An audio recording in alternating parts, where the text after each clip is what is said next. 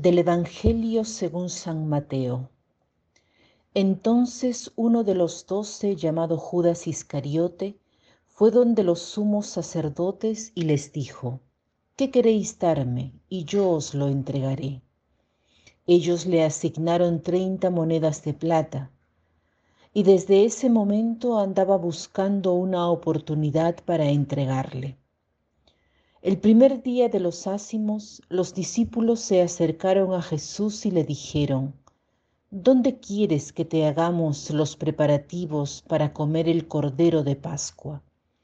Y les dijo, Id a la ciudad a casa de fulano y decídele, el maestro dice, mi tiempo está cerca, en tu casa voy a celebrar la Pascua con mis discípulos. Los discípulos hicieron lo que Jesús les había mandado y prepararon la Pascua.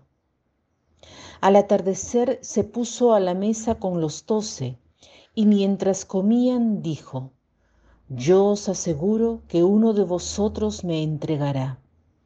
Muy entristecidos se pusieron a decirle uno por uno, ¿acaso soy yo, Señor? Él respondió, el que ha mojado conmigo la mano en el plato, ese me entregará. El Hijo del Hombre se va, como está escrito de él, pero ay de aquel por quien el Hijo del Hombre es entregado. Más le valdría a ese hombre no haber nacido. Entonces preguntó Judas, el que iba a entregarle, ¿Soy yo acaso, rabí? Dícele, sí tú lo has dicho. Estamos en el corazón de los evangelios. Recordemos que los evangelios fueron escritos en torno a la pasión, muerte y resurrección de Jesús. Hoy queremos meditar sobre la traición de Judas. La traición es una experiencia feísima, es una experiencia verdaderamente triste uno de los eventos terrenos más terribles, más dolorosos, y Jesús la ha querido experimentar. En este pasaje Judas es descrito como uno de los doce, uno de los apóstoles, elegido por Jesús mismo. La traición duele sobre todo cuando uno pone la confianza en una persona y también cuando la persona es muy cercana esta es una de las experiencias más dolorosas de traición.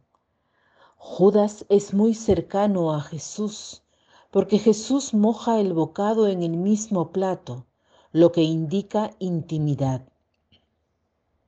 Judas traiciona por dinero. Dice, ¿qué queréis darme? Y yo os lo entregaré.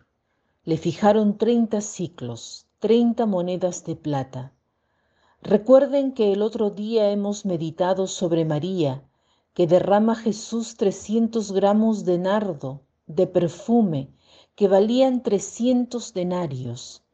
Y aquí, por 30 denarios, 30 ciclos, Jesús traiciona a Jesús, por un precio irrisorio, es decir, por el pago de un mes de un obrero.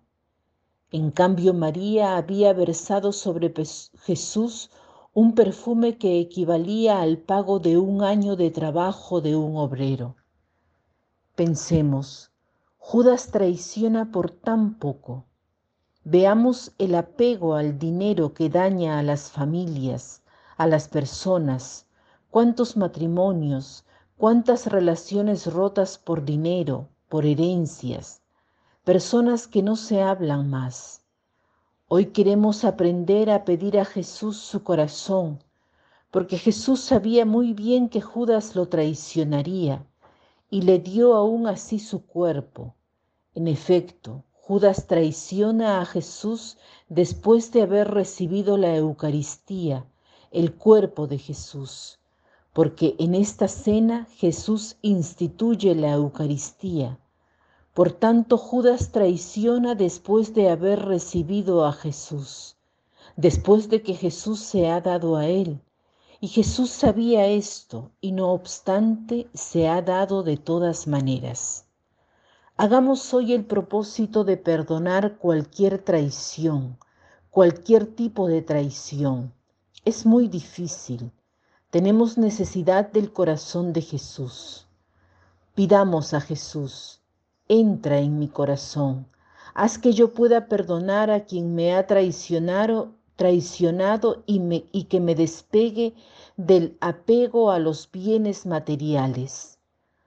Aquí dice el Evangelio, más le valdría a ese hombre no haber nacido. Muchos piensan que Judas no se ha salvado pero la Iglesia no se ha pronunciado jamás sobre esto porque no sabemos lo que haya transcurrido entre el momento del suicidio y su muerte, cuando Judas exhaló el último suspiro. Mientras hay vida hay esperanza. Si no existiese el perdón de Dios, sería mejor para él no haber nacido. Juan Pablo II en su libro Cruzar el umbral de la esperanza dice expresamente que no se sabe si Judas se salvó o no. Para terminar les cito este pensamiento. De las grandes traiciones nacen los grandes cambios. De las grandes traiciones nacen los grandes cambios. Que tengan un lindo día.